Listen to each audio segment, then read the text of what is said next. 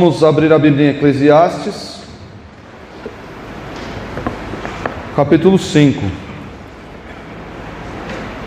A última vez que eu preguei em Eclesiastes foi em janeiro. Faz tempo, né? Nós vamos continuar. Dizer que teve uma época que Calvino, foi Calvino, ficou 10 anos sem pregar numa igreja, esqueci o nome da igreja. Quando ele voltou, para essa igreja, ele pregou, continuou a sua pregação expositiva a partir daquele, daquele texto que ele havia parado. Então, pregação expositiva é isso. Nós vamos um, em um livro, versículo por versículo. Eclesiastes 5, deixa a sua Bíblia aberta em Eclesiastes 5. Para quem não acompanha ou não, ou não lembra, eu vou relembrar aqui as premissas, as premissas que nós devemos ter em mente para entender o livro de Eclesiastes. Se você não tiver isso em mente, você fica confuso, você acha que oh, esse livro aqui nem parece bíblico, por causa de algumas conclusões que ele chega. Então, lembrem-se disso. O livro de Eclesiastes, o que é o livro de Eclesiastes?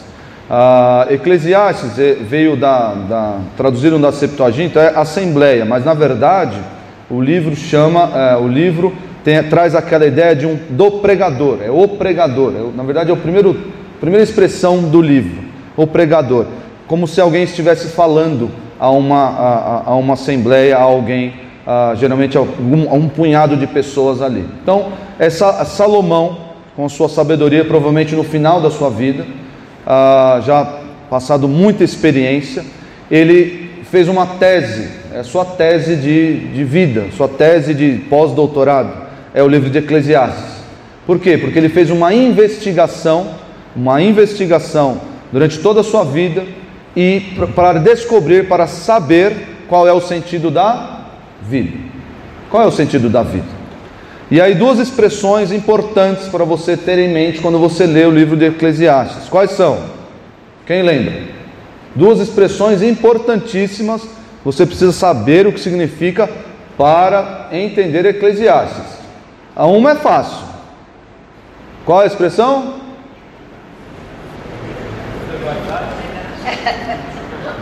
E vaidade significa isso? Não. No livro de Eclesiastes, vaidade, que é traduzido por vaidade, é um sopro, algo efêmero, algo que vai, que passa rápido. Então não é vaidade que as mulheres têm, que agora até alguns homens têm, estão fazendo sobrancelha. Né? Tem algum homem que faz sobrancelha? Não, né? Mas não é isso, não tem nada a ver com aparência. Não, vaidade em Eclesiastes é um sopro. Descobrir que isso também é vaidade. É correr atrás do vento. Isso é, é efêmero, passa. Isso não tem consistência. E outra expressão importantíssima para entender Eclesiastes: onde a investigação de, de Salomão se deu? Debaixo do sol. Debaixo do sol. Por mais que algumas vezes, isso é importante, por mais, por mais que algumas vezes Salomão toque assuntos, ou toque aquele que está acima do sol, que é Deus, a sua investigação ah, ah, para responder a pergunta qual é o sentido da vida, está debaixo do sol. Nós já falamos de vários assuntos aqui. Falamos sobre governos humanos, só falamos sobre a justiça, falamos sobre trabalho, vários relacionamentos, falamos sobre muitas coisas aqui. E qual é a conclusão que ele chega? Geralmente no final dos seus, dos seus parágrafos, tudo é vaidade, tudo é um sopro. Nada disso pode me dar o sentido da vida. Então você tem que ler Eclesiastes todo, não dá para ler só até o capítulo 11. Se você ler só até o capítulo 11, o que, você faz? Você se entra em depressão, começa aí a, a, a tomar remédio, porque é, é muito triste mesmo. Tudo no, no, no, meu, no, meu, trabalho não tem, não é vaidade, não tem sentido da vida no trabalho, no, no relacionamento com as pessoas, com os meus filhos, isso não pode dar sentido à vida. Pastor, mas eu postei lá no, na rede social razão do meu viver, coloquei lá a fotinho do meu, da minha criança lá. Razão do meu viver. Desculpa informar, mas Salomão diz que ó, os seus filhinhos não são a razão, não podem ser a razão do seu viver. Não pode. Seu marido, não pode. Não pode ser a razão do. O pessoal que está namorando aí vai casar, Helena vai casar hoje, né? Helena e o, o Vitor. Ah, provavelmente vamos dizer lá no altar: Você é a razão do meu viver, meu tudo, meu mundo, minha vida. É, não, tocar Roberto Carlos tudo bem, só porque eu cantei Roberto Carlos no meu casamento. Mas não pode, segundo Salomão, isso não tem a, a, o condão de perfazer a razão da nossa vida. Por quê? Porque todas essas coisas estão debaixo do sol. Mas, pastor, eu amo o meu trabalho, eu amo o que eu faço. Eu amo o meu trabalho. Nossa, eu gosto muito. Sinto lhe informar, você pode ser o maior workaholic que já existiu. Trabalhar 24 por 7. Isso não vai dar sentido à sua vida. Isso tudo é vaidade, isso tudo é um sopro que passa. E, como eu disse para vocês, volta e meia, claro, para o, livro não ficar tão amargo, tão, tão indigesto, volta e meia Salomão vai lembrar, vai nos trazer à mente aquele que está acima dos acima do sol. E hoje nós temos um texto aqui diante de nós ah, que não vai falar exatamente, não vai responder exatamente essa questão da ah, qual é o sentido da vida, mas vai trazer uma porção de sabedoria da, da investigação de Salomão e vai tangenciar aquele que está acima do sol. Então acompanhe a leitura aí de Eclesiastes 1, Eclesiastes 1 não, Eclesiastes 5, 1. Eclesiastes 5, 1.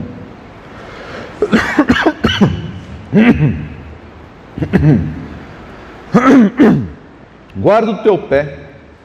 Quando entrares na casa de Deus, inclina-te mais a ouvir do que a oferecer sacrifícios de tolos, pois não sabem que fazem mal. Não te precipites com a tua boca, nem o teu coração se apresse a pronunciar palavra alguma diante de Deus, porque Deus está nos céus e tu estás sobre a terra pelo que sejam poucas as tuas palavras, porque da muita ocupação vêm os sonhos, e a voz do tolo da multidão das palavras.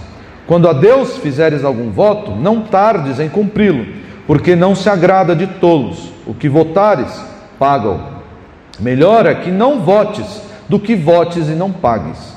Não consintas que a tua boca faça pecar a tua carne nem digas diante do anjo que foi erro.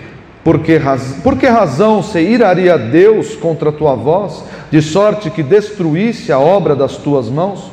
Porque, como na multidão dos sonhos há vaidades, assim também nas muitas palavras, mas tu temes a Deus.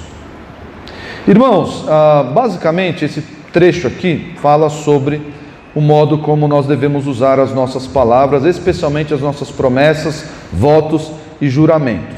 Existe uma, uma expressão antiga, os antigos vão lembrar aqui. Os jovens já ouviram, os jovens aqui, já ouviram a expressão no fio do bigode? Olha, olharam com uma cara de perplexo assim. No fio do bigode, já ouviram falar essa expressão? Nem tem bigode, é, a molecada nem bigode tem. Mas os irmãos já ouviram falar dessa expressão aqui, no fio do bigode. Era o jeito, era o jeito, uh, é um modo de dizer que aquilo que estava tratado entre dois homens bastava, não precisava assinar contrato, não precisava de mais nada.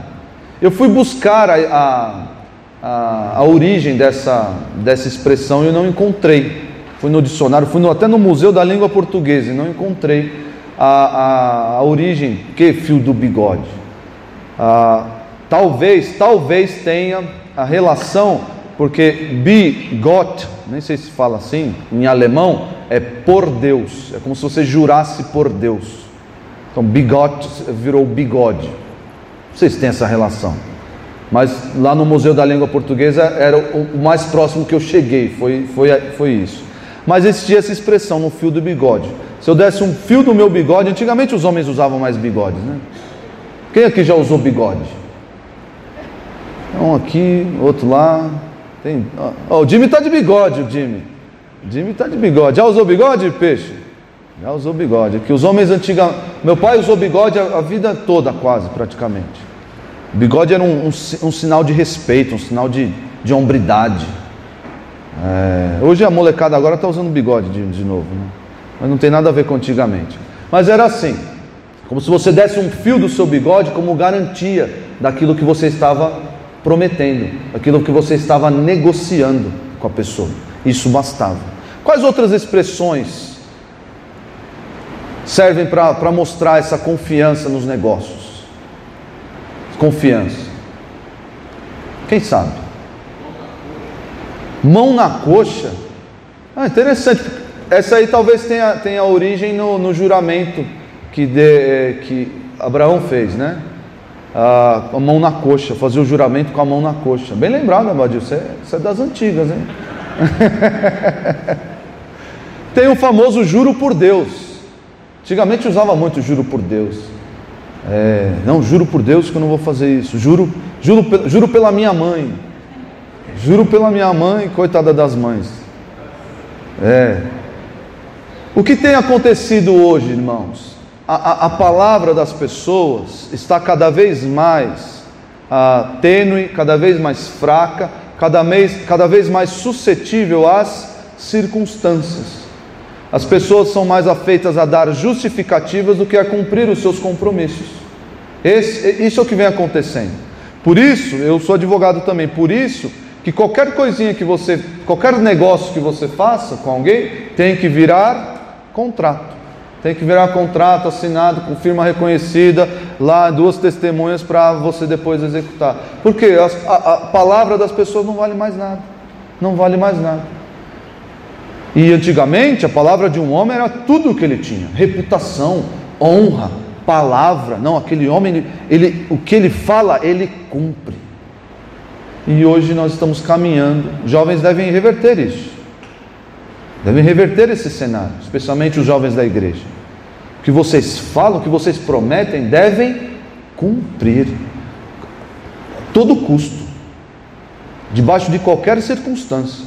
A circunstância se tornou desfavorável, ó, eu vou cumprir o que eu falei. Vou cumprir porque a minha palavra depende disso. O meu testemunho de bom cristão depende disso.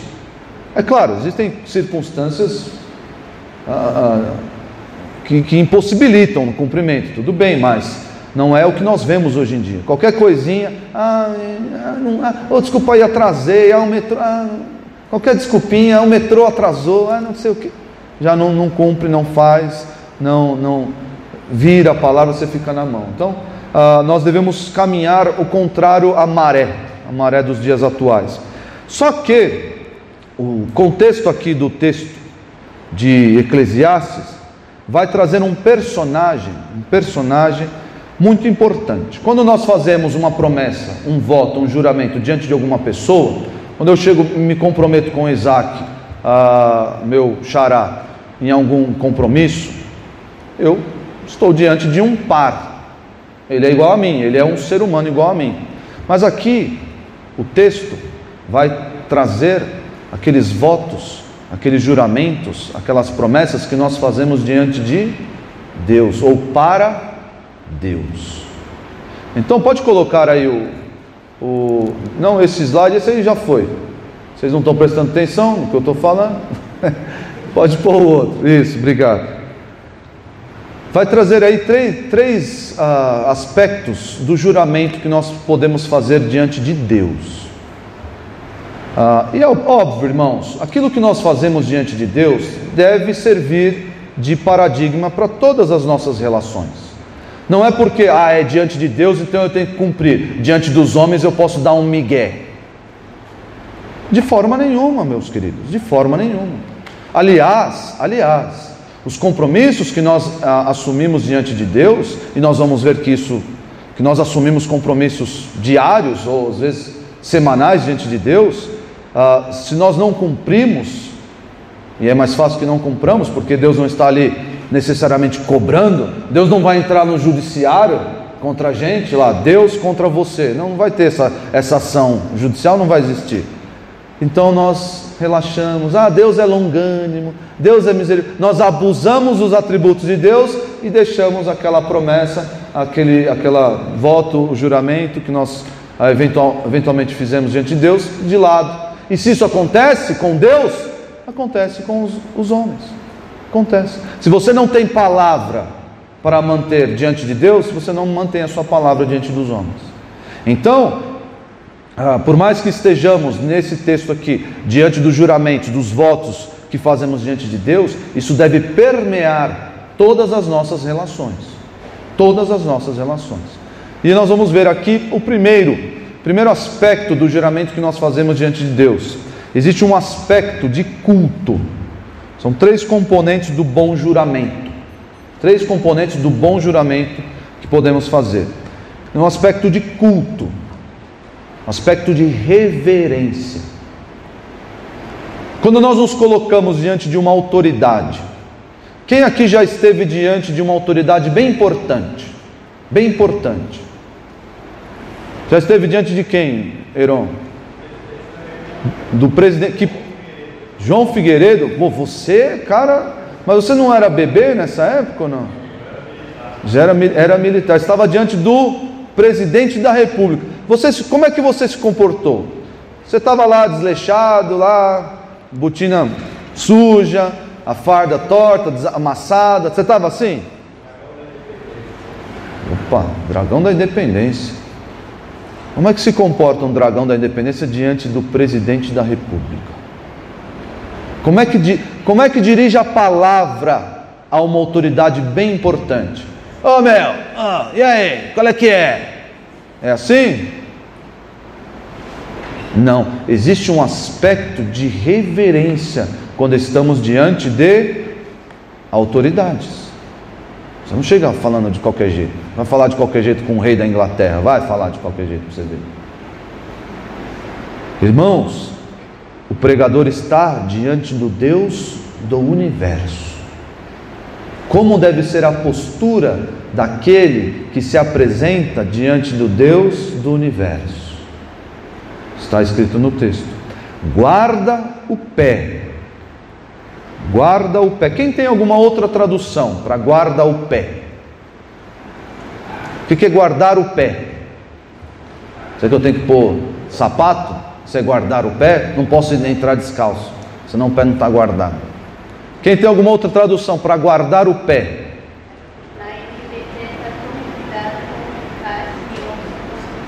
Tome cuidado com o que faz. Ok, não há melhor. Quem ou tem outra aí? Opa, essa é a melhor. Essa é a melhor. Quando você for, quando você for ao santuário de Deus, seja reverente. Seja reverente. Tome cuidado. Não, não, ele não está dizendo exatamente sobre as, a vestimenta, sobre o modo de, de se comportar. Ele tem algo em mente. O pregador tem algo em mente. Ele tem, ele tem uma parte do corpo em mente que não é o pé. Qual parte do corpo ele tem em mente que nós vamos descobrir depois? A boca. A boca. Você é só ler os próximos versículos. Ele tem algo em mente. Não é o pé, ele não está se preocupado exatamente com a, a, vestimenta, o modo como a pessoa vai se apresentar no santuário de Deus. Não é, é, por mais que existam regras para isso, não é o que ele tem em mente. A mente dele é ó, a boca. Quando você entrar no santuário de Deus, tome cuidado com a sua boca. Que ele vai desenvolver isso, de modo até a, a, poético. Tome cuidado com a sua boca. Guarda o pé quando entrares na casa de Deus. Uma, um parênteses aqui, vamos ver se os irmãos estão espertos. Onde é a casa de Deus hoje? Nós estamos aqui, os irmãos sabem, nós estamos aqui em um contexto de lei mosaica, certo? Salomão, rei Salomão, estava ali, o que estava vigindo na época era a lei mosaica. Israel estava debaixo da lei mosaica. Nós não estamos mais debaixo da lei mosaica. Mas onde é a casa de Deus hoje? Onde? Meu corpo?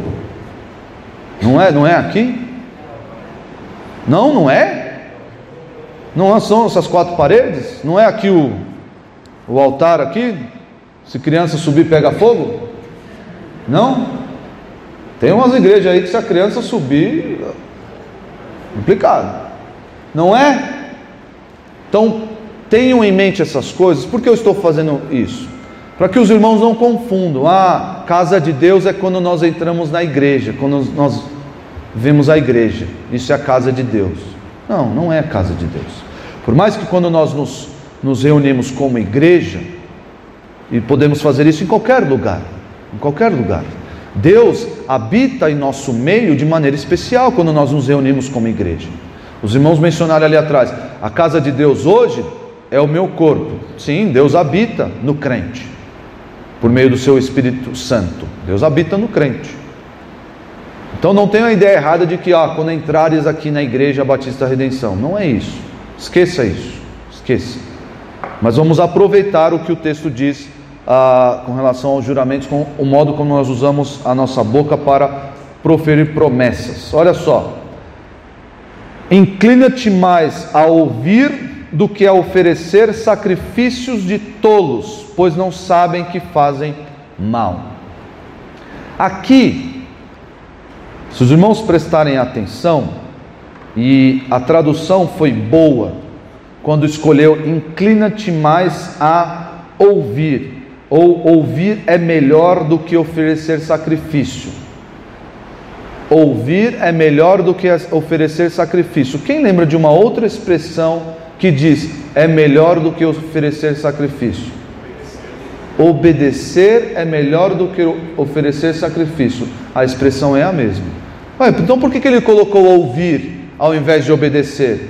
Porque ele tem um objetivo em mente, ele tem um contraste a fazer. Quem fala muito, ouve pouco. E quem ouve muito, geralmente, fala pouco. Então aqui é um recurso muito bom, muito bom, uh, fazendo lembrar desse, desse trechinho que nós vamos ler daqui a pouco, que está em 1 Samuel, está lá em cima, 1 Samuel 15, 22. É melhor obedecer do que prestar sacrifício. É melhor ouvir do que ficar falando sem pensar, do que prometer e não cumprir, do que utilizar mal a sua boca. É melhor você ouvir. Abram a Bíblia em 1 Samuel 15, 22.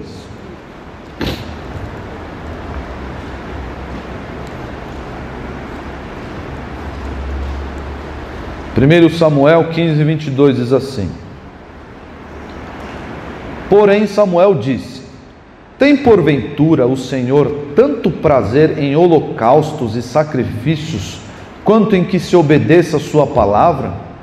Eis que o obedecer é melhor do que o sacrificar, e o atender melhor do que a gordura de carneiros. O objetivo de Deus com a lei mosaica nunca foi ah, ah, os carneiros, ah, o, o templo, nunca. Isso tudo deveria servir de, de, de, de exemplo, deveria servir de estímulo, estímulo até visual, para que o povo obedecesse. Deus nunca quis o exterior, por assim dizer, né? somente o exterior ah, ah, com as práticas mosaicas. Não, Deus sempre quis o coração do povo de Israel. Sempre quis. É melhor obedecer do que oferecer sacrifícios. Aqui no texto de Eclesiastes, ele fazendo remissão a isso, é melhor é, inclina-te mais a ouvir do que oferecer sacrifícios de tolos. Aqui sacrifícios talvez traga a ideia do que ele já vai falar mais para frente, de sacrifícios, de juramentos, de votos. Era muito comum. Eu vou falar para os irmãos o que era um juramento, o que era um voto naquela época. Ah, no, no segundo ponto eu vou falar. Mas era muito comum naquela época fazer juramentos. Muito comum. Hoje, nem tanto, até por causa dessa, dessa flacidez da, da palavra das pessoas. Faz mais juramento. Mas naquela época era muito comum, a palavra era algo, algo muito importante. Pois não sabem que fazem mal. Olha o versículo 2. Não te precipites com a tua boca, nem o teu coração se apresse a pronunciar palavra alguma diante de Deus, porque Deus está nos céus e tu na terra, portanto sejam poucas as tuas palavras. Olha o que eu mencionei aqui para os irmãos. Existe um, um ambiente cultual quando nós nos colocamos diante de Deus para fazer as nossas orações para fazer as nossas petições. Nós não podemos nos colocar diante de Deus de qualquer forma, de a, a, munidos de qualquer motivação, de qualquer postura, seja mental ou até de fala. Não podemos fazer isso. Porque ele vai lembrar: Deus está nos céus e tu na terra. Lembre-se do seu lugar. Lembre-se do seu lugar. Você não pode pôr Deus na parede. As pessoas que fazem isso, colocar Deus na parede, ah, é, exigir que Deus cumpra as suas promessas, já viram isso? Eu exijo que o Senhor cumpra as suas promessas. As pessoas que fazem isso esquecem do seu devido lugar, esquecem que Deus está nos céus e eles na terra. Sejam poucas as tuas palavras, cuidado com o que você fala e cuidado com o modo como você fala. Tenha essas coisas em mente. O crente, quando está em oração, deve agir com toda reverência, deve lembrar de quem Deus é. Essas coisas devem compor a nossa mente, porque é, compondo a nossa mente, vão compor as nossas palavras, vão filtrar as nossas palavras. Ah, o pessoal conta aquela piadinha, os jovens contam essas piadinhas. Piadinha de pastor, né? Chegou o policial, chegou para o rapaz no enquadro, estava lá, mão na parede, rapaz. Oh. Mão na parede. E aí, meliante, onde é que fica a boca? Debaixo do nariz, senhor que, que aconteceu com esse, com esse rapaz? Será que o policial fez um carinho nele? Peraí, rapaz, você está diante de uma autoridade, você está diante de um policial. Você não responde assim para um policial. Não fala assim com ele. Quanto mais quando nós nos colocamos diante de Deus. Não estou pregando aqui, irmãos, que nós devemos ser como os fariseus forma nenhuma. Com as suas longas orações, pomposas orações, não é isso. Não é isso. Mas quando nós temos noção do nosso devido lugar, nós oramos melhor.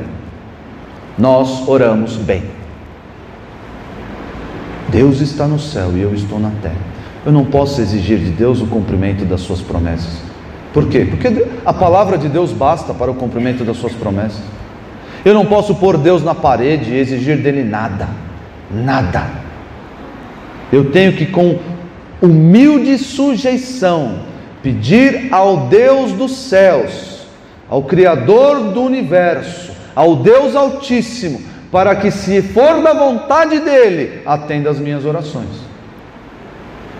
E confiar e esperar no tempo dEle, na resposta dEle, aceitar o seu não com alegria, saber que ele, o que ele faz é melhor, que ele é mais sábio do que eu. Essa é a postura do crente verdadeiro diante de Deus e quando faz orações e diante da oração. É assim. Por quê? Porque eu estou falando com Deus dos céus. Existe um ambiente propício para isso. Eu não posso ser irreverente. Ah, orar, orar Deus. E aí, tem, tem gente agora que até chama Deus de outras palavras. Eu não consigo nem pronunciar. Chama Deus de o, o, cara lá de cima. O cara lá de cima já é antigo já, né? O Daniel lembra. Então chama de Deus de outras coisas. Quando nós temos essa visão correta, acertada da Bíblia, até o nosso vocabulário é ajustado até o nosso vocabulário. Nosso coração é ajustado, a nossa mente é ajustada e o nosso vocabulário é ajustado. Porque quando fazemos, quando falamos com Deus, deve haver um ambiente, um elemento de culto. Vejam Mateus 18. Mateus 18, 23. Uma parábola bem conhecida dos irmãos. Quero ressaltar, eu quero reforçar aqui a ideia da postura que nós devemos ter diante de Deus. Mateus 18 diz assim, 23: Por isso o reino dos céus é semelhante a um rei que resolveu ajustar contas com seus servos. E passando a fazê-lo, trouxeram-lhe um que lhe devia dez mil talentos. Não tendo ele, porém, com que pagar, ordenou o Senhor que fosse vendido ele, a mulher, os filhos e tudo quanto possuía, e que a dívida fosse paga. Então o servo, prostrando-se reverente, ele não chegou lá, é, eu não devo nada, vem me pegar. Prostrando-se reverente, rogou: Sê paciente comigo, e tudo te pagarei. E o senhor daquele servo, compadecendo-se, mandou-o embora e perdoou-lhe a dívida.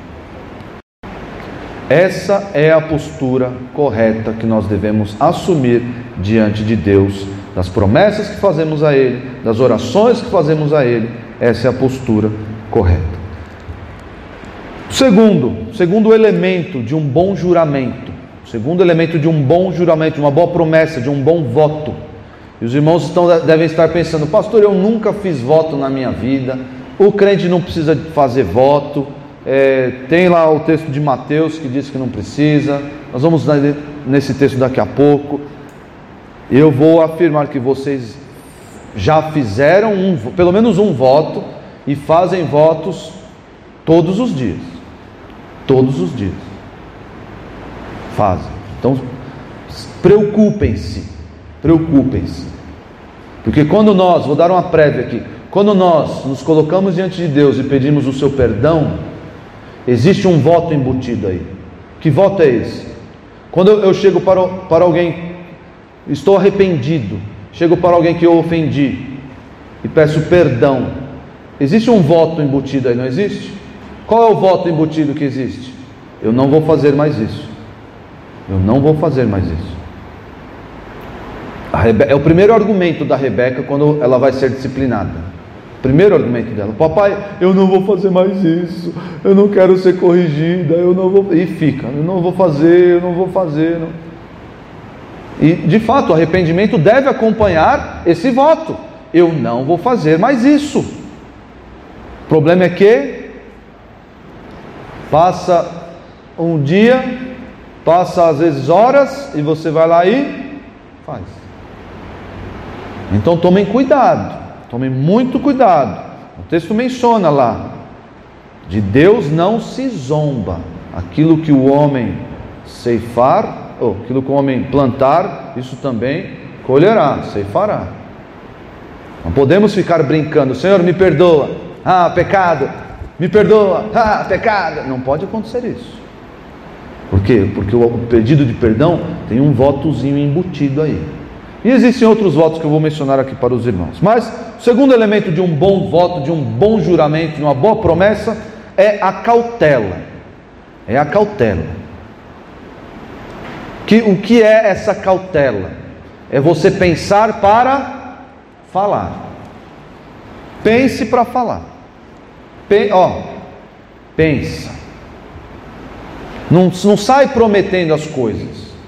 Não sai, ah, eu vou. Ah, não, não saia fazendo isso. Pense dez vezes antes de prometer alguma coisa, antes de fazer um voto. Pense, não precisa do voto. O texto vai falar isso. É melhor que você não faça nenhum voto do que fazer e não cumprir. Então pensa, tenha cautela, coloca na sua mente, ó, eu não preciso do voto. Mas às vezes nós nos sentimos inclinados a, a, com uma consagração ainda maior, a fazer um voto diante de Deus, a fazer, Senhor, eu quero me consagrar, eu quero viver a, a, para o Senhor, eu, eu, eu vou fazer isso. Tudo bem, mas pense bem, não seja levado pelas emoções, no que tange ao falar. Não seja levado. O crente tem que pôr guardas na sua boca e abri-la somente quando for necessário, quando for conveniente e a, a, houver necessidade. Veja aí no texto, versículos 3 a 5. Porque dos Eclesiastes 5, 3. Porque dos muitos trabalhos vêm os sonhos, e do muito falar palavras nécias. O que ele está dizendo aqui? Mais uma vez, não está falando de que, ah, meu, você tanto trabalha, você, você sonha com aquilo. Acontece com os irmãos? De tanto trabalhar, trabalho, trabalho, você sonha com o trabalho. A pior coisa acho que é sonhar com o trabalho. Porque você não descansa. O único momento que você tem de descanso, que é à noite, lá dormindo, você vai lá e sonha que você está trabalhando. E aí a noite acaba não sendo de descanso, porque aquilo fica. Você não dorme, aí você se preocupa e levanta, e, e o sono fica picado, e você acaba tendo uma noite difícil, esgotadora. Isso acontece. Isso, isso acontece também quando a pessoa fala demais. Isso lhe causa prejuízo. Lhe causa prejuízo. Quando a pessoa não tem cautela no falar, isso lhe causa prejuízo. Nos relacionamentos, especialmente no relacionamento com Deus. Precisa, não pode agir assim, sair falando, prometendo, prometendo, prometendo, porque vai chegar uma hora que não vai conseguir cumprir as suas promessas. Por quê? Porque prometeu demais. Prometeu demais. Uma que não, muitas vezes não está no seu controle o cumprimento das promessas, mas ela quer fazer a promessa, às vezes até para aparecer, não é? Ah, o cara ali é consagrado, meu, fez 15 votos só, só nesse domingo. Consagrado. Tolo. A Bíblia chama esse rapaz de tolo. Por quê? Porque falou demais, não vai conseguir cumprir os seus votos. Segue a leitura. Quando a Deus fizeres algum voto, não tardes em cumpri-lo, porque não se agrada de tolos. Cumpre o voto que fazes. Melhor é que não votes do que votes e não cumpras. Tenha cautela no falar. Agora eu vou explicar para os irmãos o que, que é um juramento. Abram a sua Bíblia em Deuteronômio 23. Naquele contexto, o que era um voto, um juramento? São palavras intercambiáveis, tá, irmão? São sinônimos. Juramento, voto, promessa. Qual outra palavra mais? Acho que é só essas, né? Juramento, voto, promessa. Olha só. Deuteronômio 23, 21. 23, 21. Quando fizeres algum voto ao Senhor teu Deus, não tardarás em cumpri-lo porque o Senhor teu Deus certamente o requererá de ti, e em ti haverá pecado. Porém, abstendo-te de fazer o voto, não haverá pecado em ti. Precisa fazer voto? Não! Então, fecha essa matraca, fecha essa boca. Não precisa sair ah, só para aparecer. Versículo 23: O que proferiram os teus lábios, isso guardarás e o farás, porque votaste livremente ao Senhor teu, teu Deus o que falaste com a tua boca. Você está ah, se comprometendo com aquilo que você mesmo está dizendo. Está falando é você. Você se comprometeu? Vai lá e cumpra. Isso que a Bíblia espera. Esse era o voto ah, que o, o israelita fazia. Mas por que, que o israelita fazia voto? Por quê? Os irmãos sabem quem fez voto na Bíblia?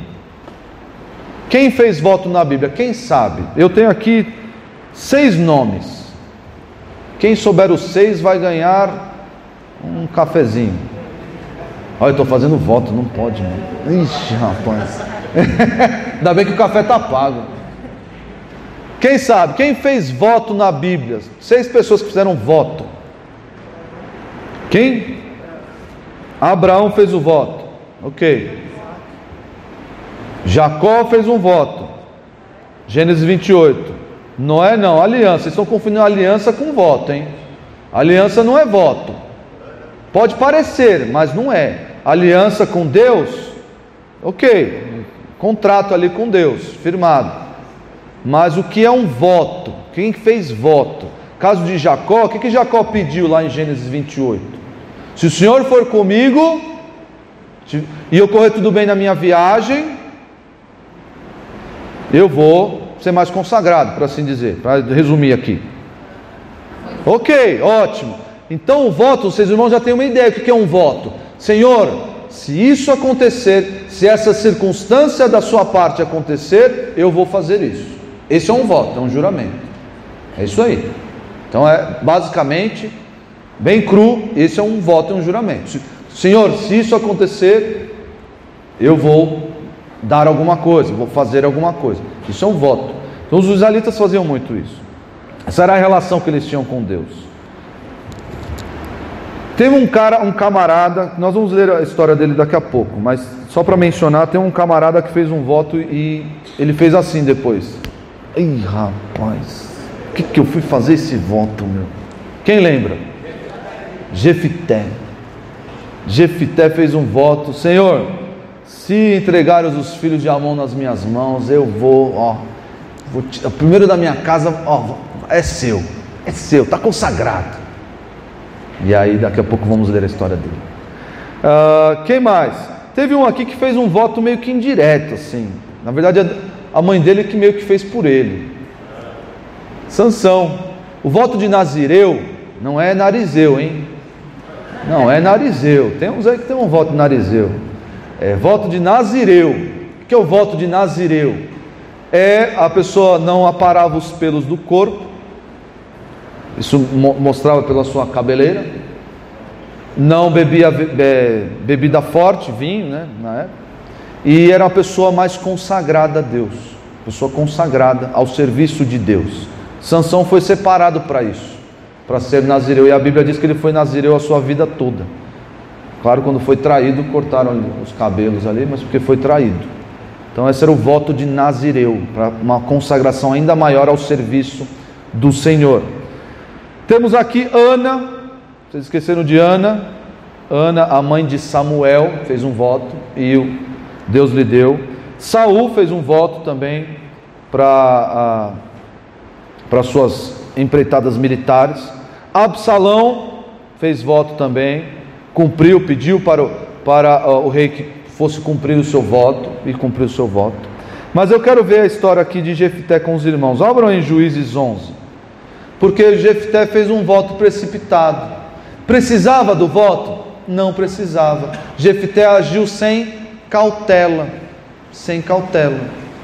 Falou, foi lá do coração, foi da emoção do momento. Ah, vou fazer um voto. E aí, vamos ver aqui. Juízes 11:30. Fez Jefité um voto ao Senhor e disse: Se com efeito me entregares os filhos de, de Amon nas minhas mãos, quem primeiro da porta da minha casa me sair ao encontro, voltando eu vitorioso dos filhos de Amon, esse será do Senhor, e eu o oferecerei em holocausto. Vindo, pois, Jefité a Mispá, sua casa, saiu-lhe a filha ao seu encontro. Eu já estou no versículo 34. Pulei para o 34. Saiu-lhe a filha ao seu encontro, com adufes e danças, e era ela filha única, não tinha ele outro filho nem filha. Quando a viu, rasgou as suas vestes e disse: Ah, minha filha, tu me prostras por completo, tu passaste a ser a causa da minha calamidade, porquanto fiz voto ao Senhor e não tornarei atrás. E ela lhe disse: Pai meu, fizeste voto ao Senhor, faze, pois, de mim segundo o teu voto, pois o Senhor te vingou dos teus inimigos, os filhos de Amon. Não quero levantar polêmicas aqui, se Jefité sacrificou a filha em holocausto, eu acho que sim, porque o texto não dá outra, outro entendimento, eu acho que sim.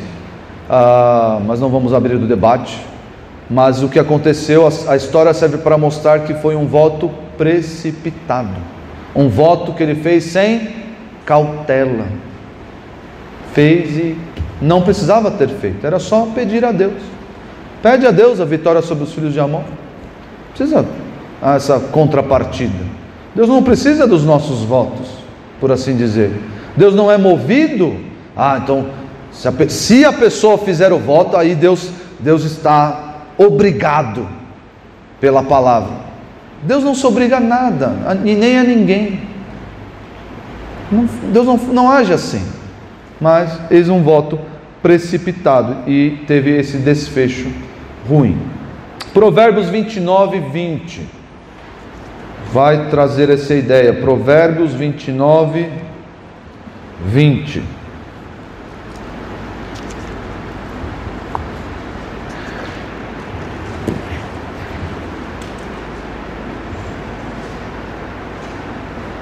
Provérbios 29, 20.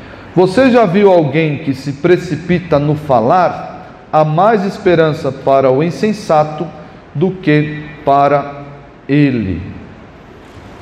O crente deve sempre agir com cautela no falar. O texto de Tiago está ali no próximo, no próximo elemento, mas o texto de Tiago é muito claro. Os irmãos conhecem o texto de Tiago que fala acerca da, da língua o modo como nós devemos, como a língua faz, na verdade, como a língua pode controlar todo o corpo. Se você não conhece o texto de Tiago, leia Tiago 3, para saber que é muito perigoso. O crente deve colocar guardas em sua boca, não pode ser um falastrão, não pode ser um boca solta, um língua solta, não pode ser, não pode. O crente deve pensar antes de falar, o crente deve ouvir mais e falar pouco. Ah, o texto que fala do não saia da sua boca nenhuma palavra torpe, antes a que for útil para edificação, conforme a necessidade. Não é para sair falando as coisas, tem que haver necessidade, tem que haver a, a momento, tem que haver oportunidade. Se você gosta de falar, me desculpa, você precisa ajustar isso. A falar, falar, falar. Não, ajuste isso e fale menos para que você não incorra em pecado. Ah, existe um texto de Provérbios. Ah, parafrasear agora, esqueci. A minha filha decorou esse texto, um dos primeiros textos que ela decorou porque ela falava demais. E a gente selecionou esse versículo. É no muito falar a, a pecado, alguma coisa assim. Esqueci o texto. Daqui a pouco eu lembro. Mas muito bem, terceiro elemento aí, irmãos, partindo para o final, terceiro elemento do bom juramento, do bom voto, é o cumprimento. Antes disso, antes disso, deixa eu mencionar aqui, como eu estava falando o que é um juramento, eu dei essa característica para os irmãos, que é aquela troca, eu, Senhor, se tu fizeres algo para mim, eu. Existe um juramento também comum na Bíblia, uh, vai ter no, no texto de, de Mateus, vamos ler daqui a pouco, quando as pessoas juravam por algo, eu juro por tal coisa, eu juro pelo santuário, eu juro por Deus, eu juro pela minha mãe, eu juro. Essa característica do juramento, para que serve isso? Para que serve isso? A pessoa deveria jurar por algo que é superior a si. A pessoa não poderia, eu juro por mim. Por quê? Porque o que ela está dizendo? O que ela está dizendo? Que a pessoa ou a, a coisa, o objeto, que é, é por, por quem ela estava jurando, seria o garantidor da sua palavra. Entenderam isso? Se eu não cumprir, era mais ou menos isso, ó, essa pessoa garante que eu vou cumprir. Então era para dar essa, essa ênfase. Se eu juro por Deus, ó, Deus garante que eu vou fazer isso que eu estou jurando. É como se fosse um fiador. Esse é, é, é, a figura do fiador. É o fiador. Claro que não ia fazer, eu juro pela minha mãe. Juro pela minha molecada jurava pela mãe, né? Juro pela minha mãe, minha mãe não fazia nada. Você fica me pondo nos seus juramentos aí. Sai daqui. Mas essa era a ideia. Mas olha que interessante. Deus jurou? Deus jurou? Sim, claro que Deus jurou. Deus jurou a Abraão. Deus fez um juramento a Abraão. Por quem Deus jurou? Por si mesmo. Só Deus pode fazer isso. Por quê? Porque Ele pode sim cumprir a sua palavra. E é esse mesmo entendimento, esse mesmo entendimento é transmitido para o texto de Mateus que nós vamos ler daqui a pouco. Quando Jesus fala, ó, não precisa dizer de juramento. Seja a sua palavra o quê? Sim, sim, o não, não. Quando o que passar disso vem do maligno. Ou seja, crente, você precisa ter palavra. Aquilo que você promete, você deve cumprir. É o fio do bigode. Compra. Não precisa ficar jurando por fulano, jurando por ciclano. Não. O que você promete, faça. Compra e acabou. E as pessoas devem confiar na sua palavra. Porque o terceiro elemento de um bom juramento é o cumprimento. Não basta só ah, você saber que tem ali a reverência diante de Deus, cautela no falar, você teve cautela, você fez o seu voto com toda a cautela, mas aí chegou na hora de cumprir, é, veja bem, eu, eu pensei assim, assado, olha só, as circunstâncias não são favoráveis, e foi o que aconteceu no texto. Olha só o texto de, de Eclesiastes 5. Não consintas que a tua boca te faça culpado, nem digas diante do mensageiro de Deus. Aqui pode ser sacerdote. Algum, alguma tradução traz sacerdote? Não? Aqui ah, pode ser a ideia de, de, de sacerdote, porque está no, num ambiente de santuário. Mas tudo bem. Não digas ao, ao mensageiro de Deus que foi inadvertência. Pô, foi mal, meu, desculpa aí qualquer coisa. Pode fazer isso. Por que razão se iraria Deus por causa da tua palavra, a ponto de destruir as obras das tuas mãos? Porque, como na multidão dos sonhos há vaidade, assim também nas muitas palavras. Muito legal essa figura aqui. Muito legal. Quem sonha demais acaba não fazendo nada. Não fazendo nada. Vaidade aqui é sopro, tá? Tenha isso em mente. Falei, isso é efêmero. Quem só sonha e não faz nada, mas o objetivo dele aqui não é, não é ensinar isso. O objetivo dele, ó, assim como nos sonhos, é tudo sopro, nas muitas palavras também. Pessoa que fala de, demais, não se aproveita nada. É, é, é efêmero, é, não, tem, não tem essência, não tem, tem substância. Quando eu era jovenzinho, na idade dos adolescentes aí, e eu estava naquela fase de, de, de, assumir uma identidade e tal, e eu, eu queria ser como o pastor Marcos. Estava aqui, eu queria ser como o pastor Marcos. E essa foi uma das razões, inclusive, ah, pelas quais eu decidi ser pastor aos 14 anos. Eu queria ser pastor. Falou, quero ser pastor com 14 anos, eu coloquei isso no meu coração. E toda vez que eu orbitava, eu ficava assim em torno do pastor Marcos. Assim.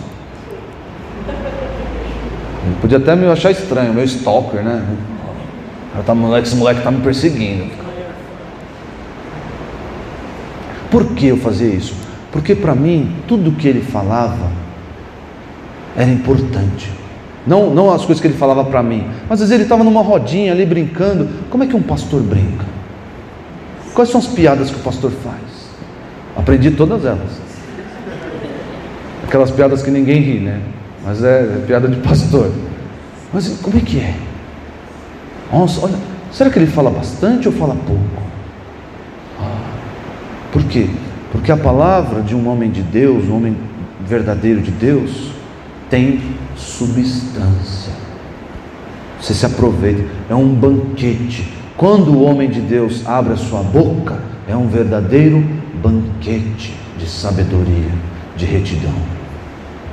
Por isso que nós não devemos falar demais. Existe muito perigo no falar demais. O pecado está presente porque fala demais. Não pensa para falar, fala demais. Quando nós abrimos a nossa boca, nós devemos alimentar, edificar os nossos irmãos e as, as pessoas ao nosso redor.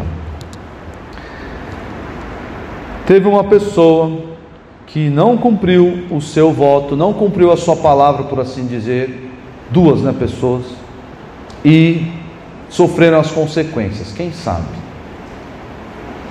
Na Bíblia, na Bíblia. Não vai falar do livro que você leu, não, é na Bíblia. Você tá ligado, não, hein, Abadio? Conexão direta, hein? Você leu aqui meu esboço antes? Você hackeou meu computador, né? Pegou no Wikipedia? Foi no Google, foi no Google. Ananias e Safira, o que, que eles fizeram? E não precisava, precisava ter feito?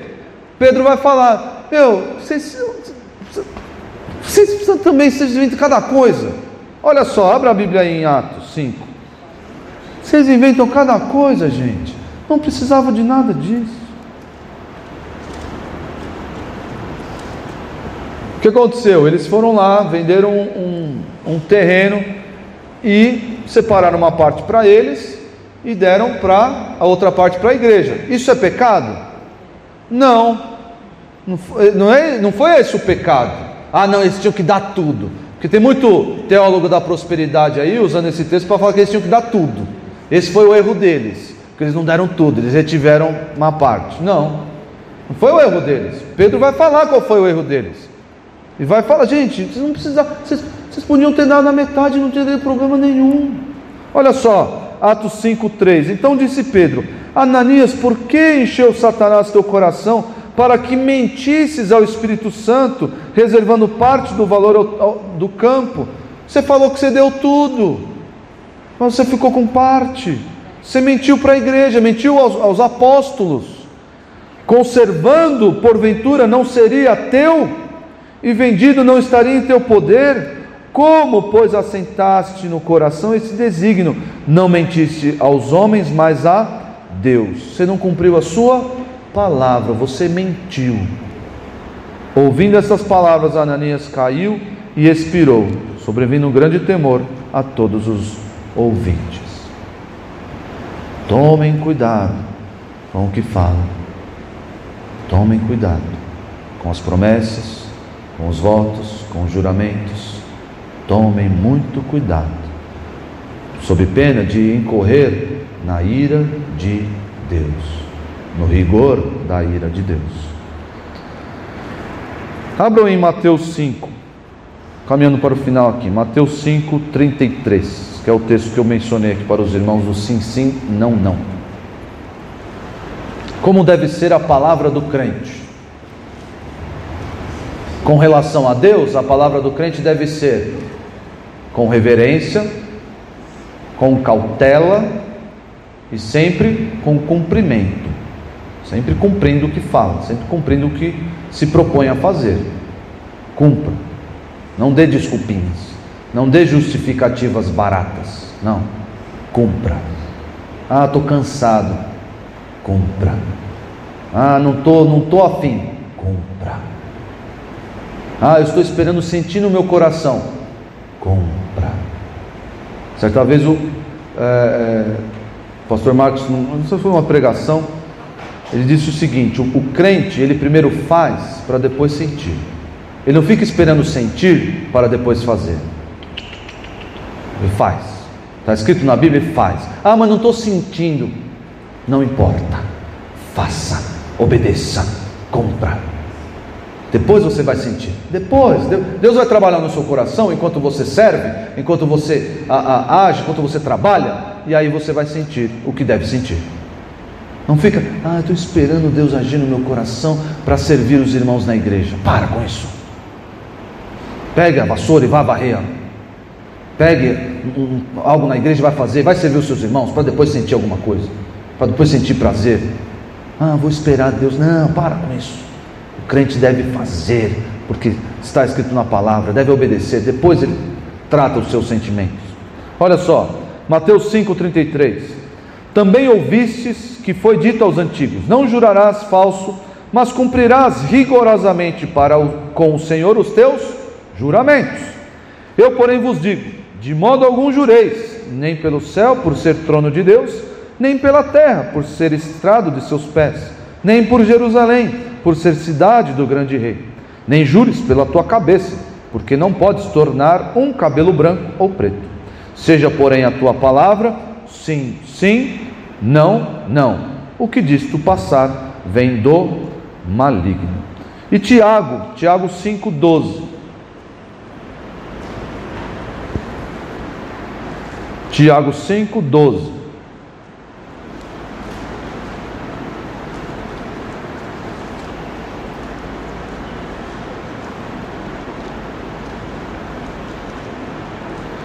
Acima de tudo, porém, meus irmãos, não jureis nem pelo céu, nem pela terra, nem por qualquer outro voto.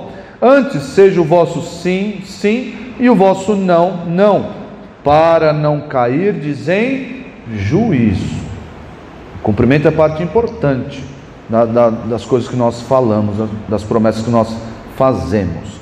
Ah, eu mencionei para os irmãos aquele voto embutido no, no pedido de perdão. Mas nós todos aqui fizemos um voto diante de Deus, no momento da nossa conversão. Quando Deus nos regenerou, quando Deus nos deu uma nova mentalidade, quando Deus nos vivificou e agora podemos entender a Sua palavra, podemos entender o sacrifício que Cristo fez por nós, quando nós entregamos a nossa vida ao Salvador, quando nós devotamos todo o nosso ser ao Senhor, quando nós trocamos de senhorio, você sabia que você eh, era servo do pecado e agora é servo de Deus? Você não é mais dono, você nunca foi dono do seu nariz? Nunca. Nós ou somos, somos escravos do pecado, ou somos escravos de Deus. Quando você se tornou servo de Deus, escravo dele, da sua vontade, você fez um voto. Que voto foi esse? De dedicar todo o seu ser, de amá-lo sobre todas, sobre todas as coisas. Esse foi o, o voto que você fez ao Senhor. Isso tem acontecido diariamente na sua vida? Ou você tem quebrado esse voto? Você tem quebrado esse juramento, essa promessa que você fez ao Senhor quando entregou a sua vida a Ele? Você tem amado os seus irmãos como a si mesmo? Como, conforme você aceitou ao, ao se converter, aceitou essas condições ao se converter. Esse é o voto que nós fizemos diante de Deus. E quebramos ele todos os dias. Nós devemos ser mais atentos às coisas que falamos, aos votos que proferimos, à nossa vida cristã como um todo. Porque nós temos obrigações com relação a Deus e com relação aos nossos irmãos. E essas obrigações devem ser cumpridas. Custe o que custar. E Deus dá todas as ferramentas necessárias para cumprirmos. Mas elas devem ser cumpridas. E nós, às vezes, no conforto da nossa desídia, no conforto da nossa indiferença, no conforto da nossa preguiça, nós nos abstemos de cumprir o voto que fizemos a Deus. Senhor, eu não sou mais meu, eu sou teu. A minha vida toda é tua. Se é isso que nós votamos, nós juramos a Deus quando nos convertemos, nós devemos ser fiéis e cumprir aquilo que ah, nos propusemos diante do Senhor. Eu quero terminar lendo aqui o trecho do, do livro do pastor Thomas o caminho acima do céu, que é o comentário de Eclesiastes. Terminar o trecho com a orientação de temer a Deus, os irmãos viram aí no, no versículo, né? Pode pôr o próximo slide. O sentido da vida está no temor a Deus. Sempre termino com essa, essa liçãozinha do trecho, porque o, o autor terminou aqui com essa lição no trecho. E o, o apóstolo Thomas não dá, não. O pastor Thomas vai dizer aqui no seu livro. Terminar o trecho com a orientação de temer a Deus mostra que qualquer ato cultual ou religioso direcionado ao Senhor é algo muito sério e não pode ser feito de modo impensado, tolo e leviano. A conclusão é que a simples religião insincera e, ou insensata sem verdadeiro temor a Deus, pode arruinar a vida do indivíduo. Se o temor do Senhor agir como um divisor de águas nesse assunto específico, ele separará os adoradores em dois tipos de pessoas: o tolo que é rápido em fazer promessas que ele não pode realizar, e o sábio, que por outro lado, pensa antes de falar e é rápido para cumprir suas promessas. Essa diferença pode até, pode até ter a ver um pouco com características pessoais de cada um, mas não absolutamente definidas pelo temor, mas são absolutamente definidas pelo temor do Senhor ou pela falta dele. Vamos orar. Senhor Deus, nós estamos diante de Ti, que és o Deus Altíssimo, Criador do universo, o Deus grandioso. Ó Deus, perdoa-nos a irreverência, muitas vezes, perdoa-nos a, a indiferença com os teus atributos e ajuda-nos a ter uma mentalidade correta de quem o Senhor é e de quem nós somos. Aceita a nossa adoração e nos ajuda, Deus, a cumprir a nossa palavra, a cumprir aquilo que colocamos diante do Senhor. Ajuda-nos a cumprir o nosso voto de viver a vida para o Senhor, de amar o Senhor sobre todas as coisas, de amar o nosso próximo como a nós mesmos. Dá-nos capacidade para isso, dá-nos temor do Senhor. Em nome de Jesus. Amém.